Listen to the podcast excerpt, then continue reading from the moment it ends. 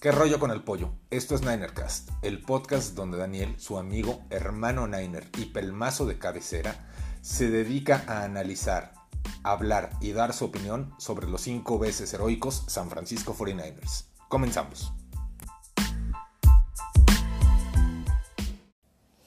Bueno, he regresado. Eh, siempre digo que voy a grabar una vez a la semana y acabo grabando cada seis meses. Eh, pequeña diferencia de tiempos cada que me acuerdo, cada que dejo a un lado el Xbox, el Switch, eh, Netflix, mis responsabilidades como esposo luchón, pero bueno, ya terminó la primera parte de la agencia libre, a mi juicio nos fue muy bien, creo que Kyle Shanahan y John Lynch tomaron como prioridad el retener a los agentes libres que teníamos, a los claves, tenemos muchísimos agentes libres y voy a hablar ahorita rápidamente de las negociaciones más importantes que tuvimos en la primera parte de la agencia libre. Carl Jusek renovó por cinco años.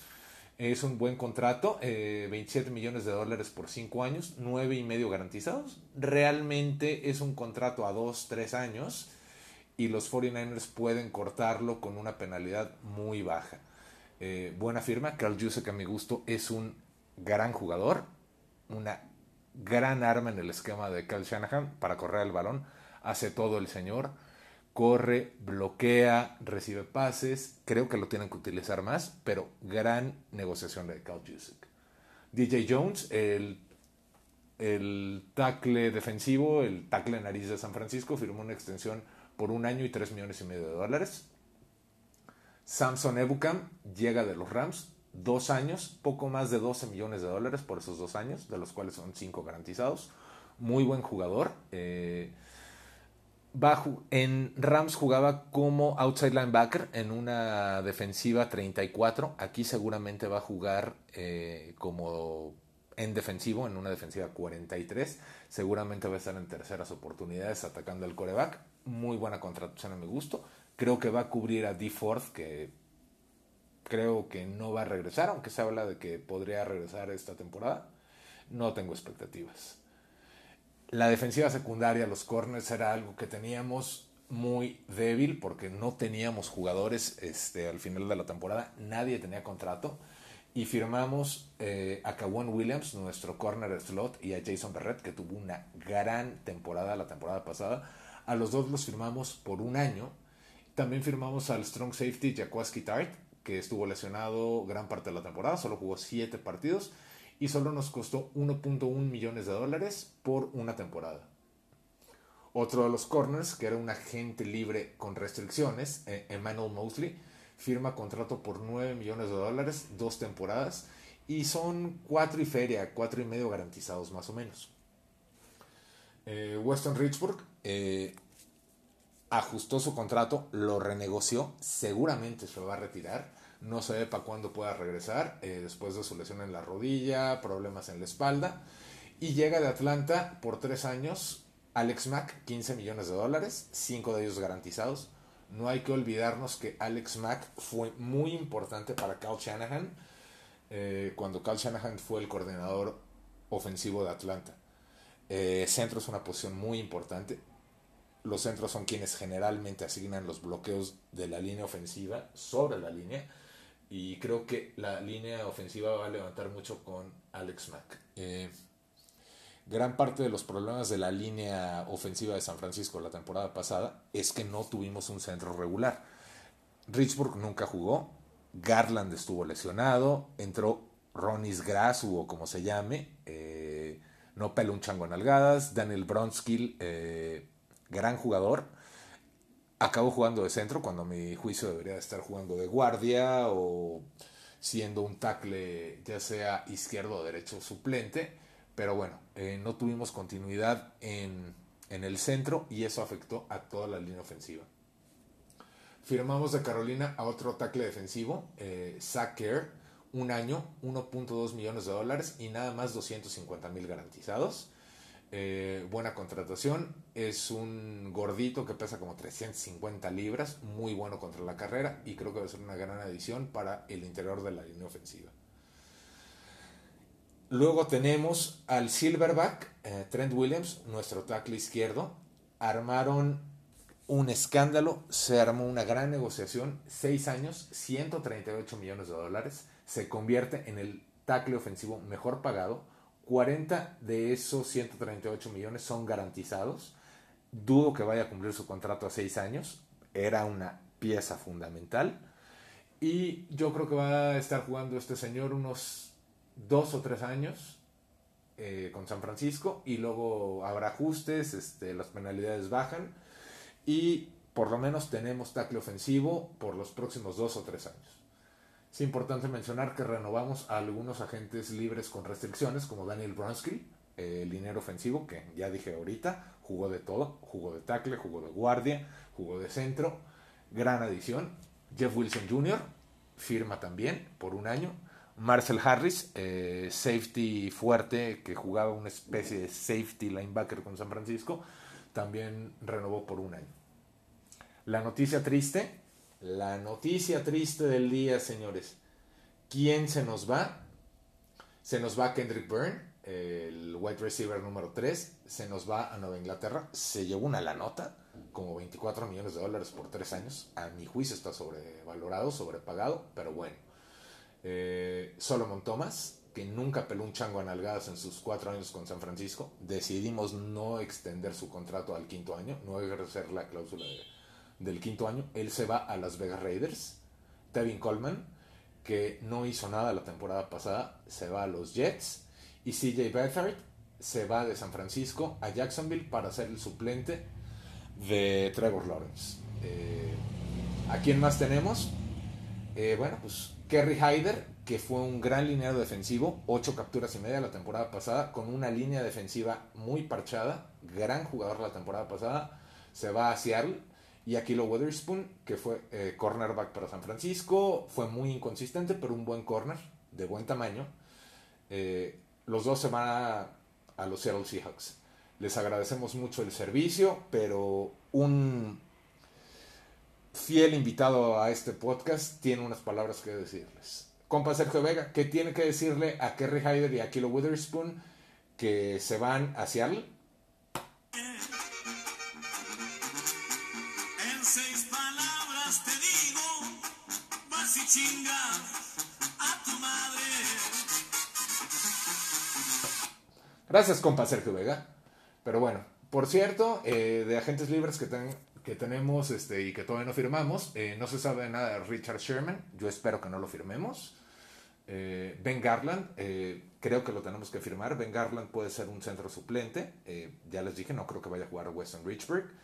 Y hay que firmar a Ben Garland. No quiero que Daniel Brunskill vuelva a jugar de centro. Lo quiero de guardia o lo quiero de tackle. Jarek McKinnon también no se ha sabido nada de él. Él no habló muy bien de los Niners en un Instagram Live que tuvo con Divo. Divo le preguntó que si iba a regresar la próxima temporada y Jarek McKinnon dijo, hell no. O sea, si no quieres estar, también, como dijo el compa Sergio Vega, a Chihuahua al baile, carnal. Y bueno, ahorita regresamos con el siguiente segmento para platicar de lo que va a ser el draft. Regresamos. Bueno, y desde que terminó la temporada hasta hace una semana más o menos, hubo rumores eh, de San Francisco con cualquier coreback habido y por haber. Se nos ligó como postores para Matthew Stafford de Detroit, que al final se fue con los Rams. Se nos ligó con Aaron Rodgers, se nos ligó con Terry Bridgewater, eh, se nos ligó con Gardner Minshew, hasta con el pinche Joe Flaco se nos ligó. Eh, estaba claro que la afición, la prensa hablaba mucho de que Garópolo, aunque gane partidos, no es un coreback de élite. A mi juicio no es un coreback de élite. Y lo más importante, no está sano. El señor le cuesta estar sano. Pueden ser circunstancias, puede ser que tenga un cuerpo frágil. Eh, es un Adonis el, el vato. Pero bueno, le cuesta estar sano. ¿Y de qué te sirve gastar 26 millones de dólares? por un coreback que, que va a estar en la banca o en la enfermería. No sirve de nada. Hay que buscar algo. Eh, la prensa, la afición lo quería. Estábamos buscando coreback por todas partes. Hubo rumores muy fuertes de que San Francisco iba a ir por Deshaun Watson. Se ligó mucho a Deshaun Watson con Miami. se ligó mucho con San Francisco. De hecho, hasta en su Instagram posteó una foto con el jersey de Joe Montana. Se decía que iba a salir de Houston, pidió su salida de Houston, pero a la mera hora todo valió madre, ya que al señor de Sean Watson le salieron acusaciones por acoso sexual al por mayor y hoy en día tiene más acusaciones que Salgado Macedonio.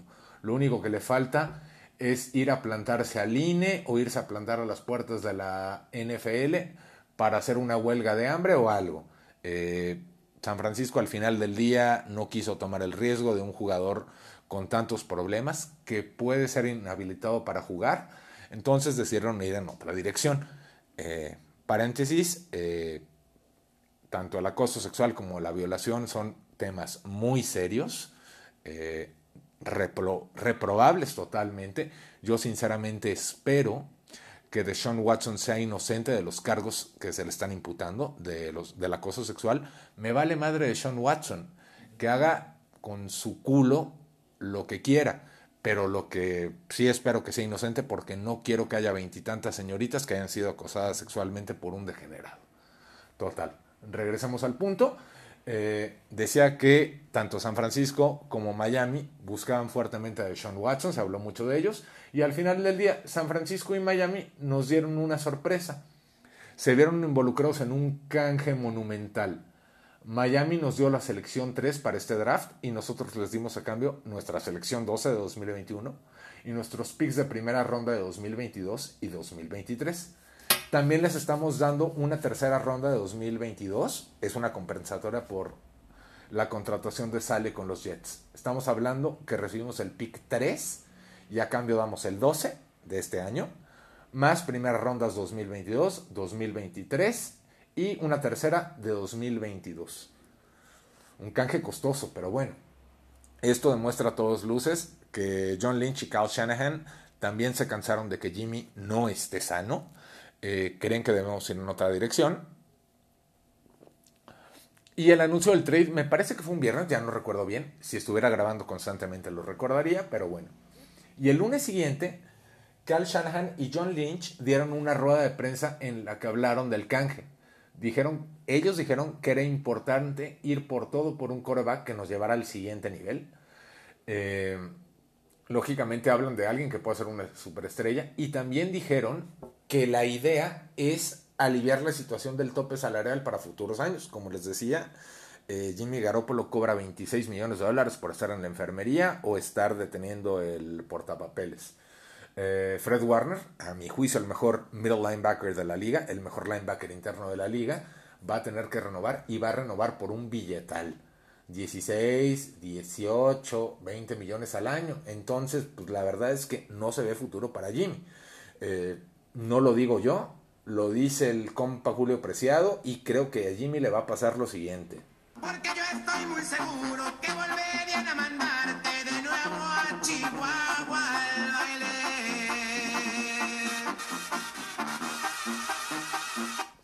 Gracias, señor Julio Preciado. Pues sí, eh, sinceramente creo que Jimmy podría quedarse para esa temporada, para la que viene, para la 2021, para hacer una especie de puente, un bridge quarterback entre en lo que se adapta el quarterback que vayan a seleccionar en primera ronda con el pick número 3 este año.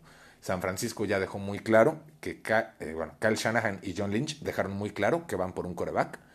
Se rumorea mucho que podría ser Mac Jones. Eh, todo el mundo sabe que John, que John Lynch, no, Kyle Shanahan tiene sueños húmedos con Kirk Cousins, que es su quarterback prototipo y que va a buscar a alguien parecido. Se ha rumorado mucho de Mac Jones, pero hay varios quarterbacks eh, que pueden ser objeto del deseo de San Francisco para el tercer pick en el draft, que es el 29 de abril. Regreso ahorita para hablar de los posibles quarterbacks. Regresamos.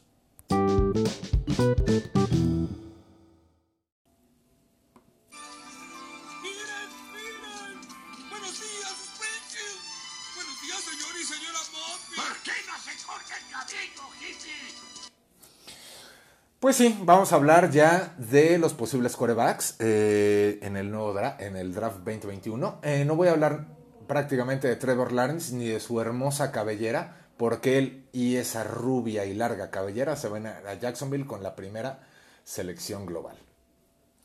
¿A quién tenemos ya real? Eh, Zach Wilson. Se habla mucho de que podría ser el pick 2 para los Jets de Robert Sale.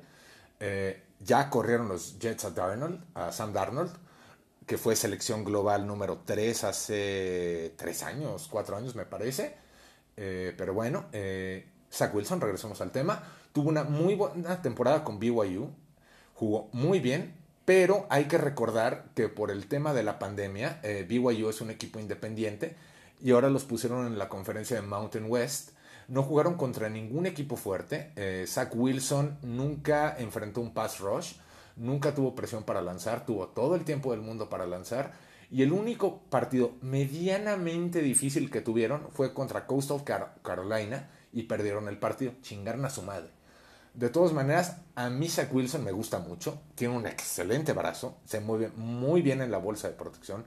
Es güerito alarga las jugadas. A mí me parece muy buen jugador, gran brazo. Eh, es de BYU. Recordemos el último gran jugador de BYU que tuvimos, un tal Steve Young. Eh, y bueno, se habla mucho de que Zach Wilson se le compara con Patrick Mahomes o con Aaron Rodgers, región 4. Pero si llega a dar, si llega a estar cercano a esas comparaciones, sería un gran pick a mi gusto, es el pick que más me gusta, es el que yo quisiera para San Francisco, pero veo complicado que los Jets lo dejen pasar. Ahora bien, eh, el rumor más fuerte es que San Francisco tomaría en la tercera ronda a Mac Jones, McCorkle Jones, se llama McCorkle el señor. Y aquí le vamos a decir McCorkle hasta que no firme con alguno de los 31 otros equipos. ¿Quién mierda se llama McCorkle? Ese no es un nombre de coreback, es un nombre de mayonesa, de hamburguesas, de macarrones. La Macarena, la Macarena de los del Río, que no sé si ustedes la recuerden.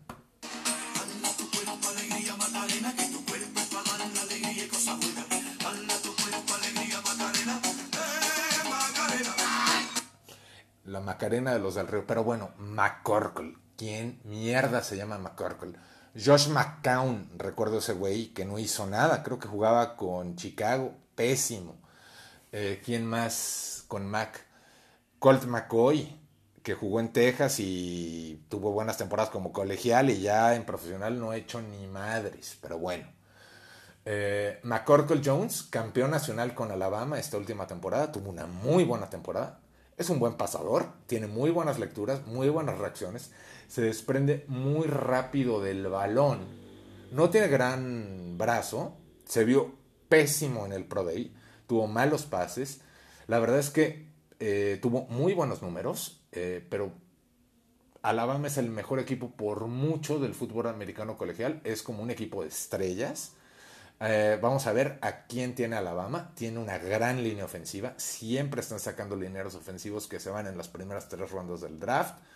Eh, Najee Harris, corredor que está ligado con San Francisco, gran corredor.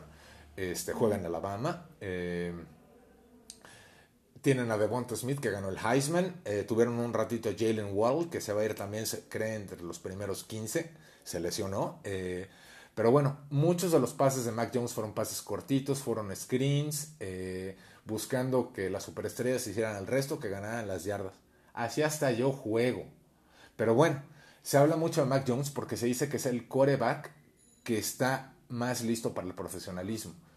Es similar a Kirk Cousins, más o menos, se le compara mucho. Eh, bueno, este, ya sabemos todos que Kirk Cousins es el sueño húmedo de Cal Shanahan. Eh, para mí es una versión joven de Garópolo, pero con más barriga y menos guapo.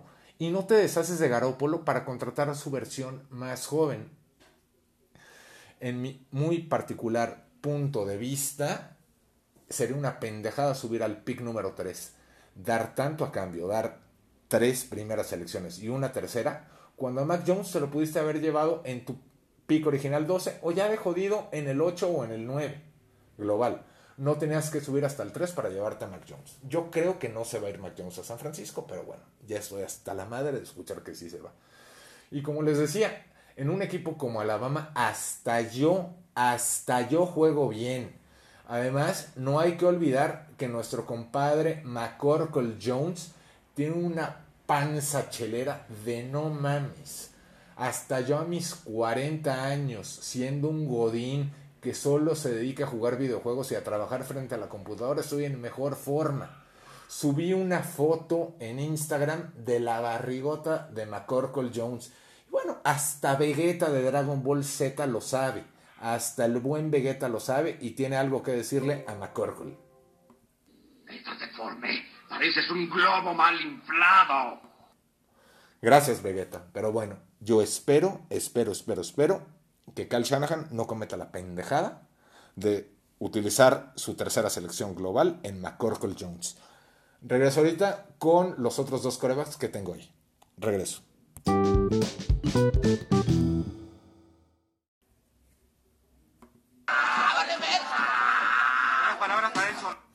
Pues sí, como lo dijo el buen perro rabioso, esa sería mi reacción si San Francisco firma con la selección 3 global a McCorkle. Pero tenemos esperanzas, señores. Tenemos esperanzas. Hay dos corebacks que a mí me gustan mucho. Trey Lance de North Dakota State, gran jugador, tuvo una gran temporada 2019, eh, decidió no jugar la temporada 2020 eh, por el COVID. Bueno, de hecho, eh, Trey Lance viene de North Dakota State, que es la división 2 del fútbol americano colegial, algo así como la segunda división.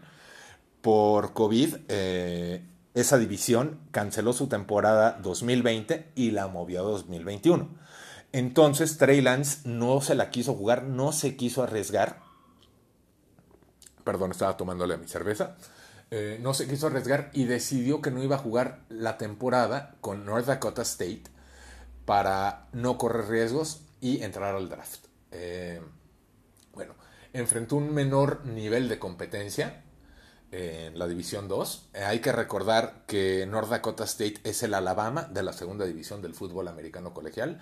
Han ganado creo que 8 de los últimos 9 campeonatos nacionales en segunda división. El tipo es un monstruo, es gigantesco, creo que mide 6'4, es fuerte, tiene unos brazotes, unas piernotas, nada, no es cierto. El güey corre como tractor, tiene un barazo impresionante, tiene unos pases groseros brazo de puberto viendo el Golden. A mí me recuerda un poco a, Cam Newton. Corre con mucha fuerza, es muy potente. Tuvo un excelente Pro Day. Eh, bueno, ya les decía, este, solo no jugó la temporada 2020, que ahorita se estaría jugando la 2021. Este, y solamente tuvo 287 intentos de pases.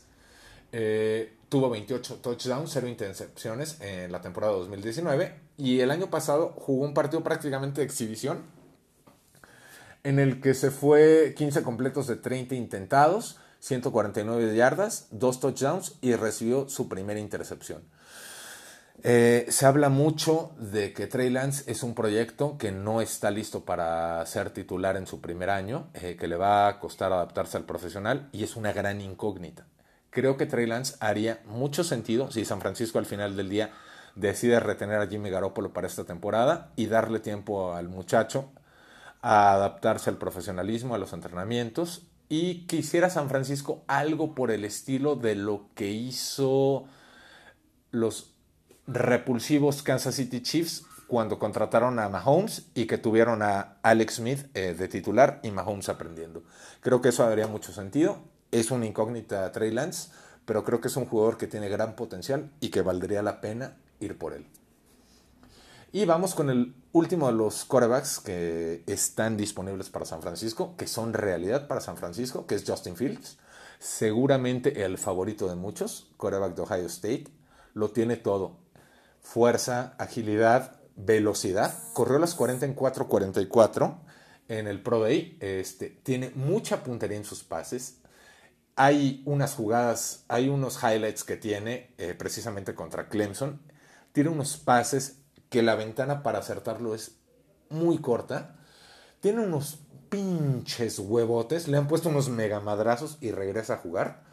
Le rompieron las costillas contra Clemson y regresó a jugar. Tuvo un gran partido. Tiró, me parece que seis touchdowns y solo una intercepción, o cuatro touchdowns y una intercepción.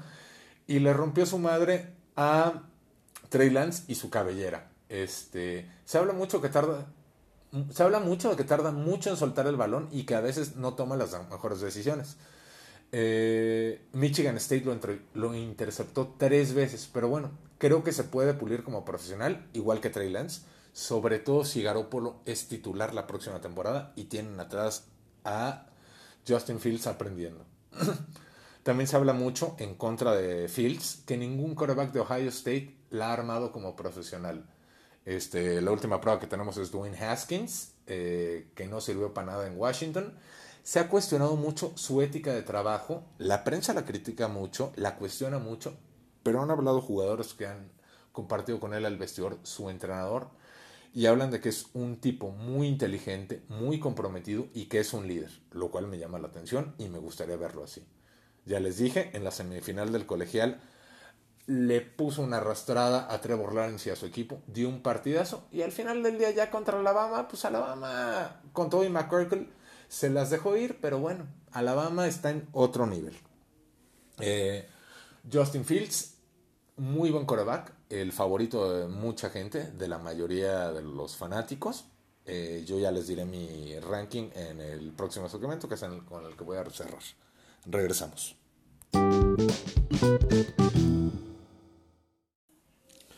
Bueno, y ahora sí, ya para cerrar, eh, yo voy a dar mis comentarios, mi opinión personal de quien yo creo que San Francisco se debería de llevar con la tercera selección del draft. Eh, ya lo dije hace ratito, para mí mi sueño húmedo, así como el de Kyle Shanahan, es Kirk Cousins, para mí es Zach Wilson. Creo que Zach Wilson eh, tiene la habilidad, el talento, el brazo y la movilidad y la capacidad de extender jugadas, para mí es el, no sé si es el primero, pero sí es por lo menos el segundo coreback para, este draft. A mí me encantaría que fuera Zach Wilson, pero veo difícil que los Jets de Sale lo dejen ir. Después de ahí, si ya no tenemos a Zach Wilson, tengo una difícil decisión que tomar. Para mí están muy parejos Trey Lance y Justin Fields. Los dos me parecen bastante similares. Trey Lance me gusta muchísimo, muchísimo que él en North Dakota State es quien asigna los bloqueos de la línea ofensiva. Lo dije, me parece, en el primer segmento, Alex Mack eh, con Atlanta y con Kyle Shanahan. Alex Mack era el encargado de asignar los bloqueos de la línea ofensiva sobre la línea de scrimmage. Pero en North Dakota State, eh, Trey Lance era quien asignaba esos bloqueos, no era el centro. Y eso habla mucho de su capacidad para leer defensivas. El tipo físicamente es muy hábil, es muy fuerte, tiene muchas cualidades y me parece un gran jugador. El problema es que es una incógnita y es, como dirían los gringos, es un boomer past. El riesgo de, el, el riesgo de fallar con él es muy alto, pero también las posibilidades de pegarle y el, si le pegamos podría ser un gran pick. Yo creo que a Trey Lance lo dejaré en el tercer lugar y como creo que Justin Fields está más probado, pondría en segundo lugar a Justin Fields. Muy rápido, ya dijo unos huevotes, este, es líder, mucha precisión, buen brazo. Eh, algo muy importante de Justin Fields, enfrentó gran competencia. Gran competencia. Ohio State no le tocó jugar contra flanecitos. Y para mí, yo creo que Justin Fields lo pondré en segundo lugar y a Trey Lance en tercero. ¿Quién sería mi cuarto coreback? Para irse con el. en el tercer pick global. No, no es McCurkle. Yo iría por Kyle Pitts, el tight end de, Florida. Eh, una bestia. Se le compara mucho con Calvin Johnson. Pero bueno, al final del día no vamos a ir por un tight end. Eh, se habla que es, junto con Trevor Lawrence, podría ser el mejor jugador de todo el draft. Y si no nos vamos a llevar a Zach Wilson, si no nos llevamos a Justin Fields, si no nos llevamos a Trey Lance, señores, agarren a este señor, agarren a Kyle Pitts y a McCorkle ni lo toquen. Prefiero que agarren a Kyle Pitts con el tercer global y que luego en segunda ronda nos vayamos por Kellen Mond, por Davis Mills, el de Stanford, por quien sea, pero no desperdicien el tercero global en McCorkle es un coreback que lo podíamos agarrar en el pick 12. Es un coreback que de segunda ronda o de finales de primera ronda, pero a mí no me gusta.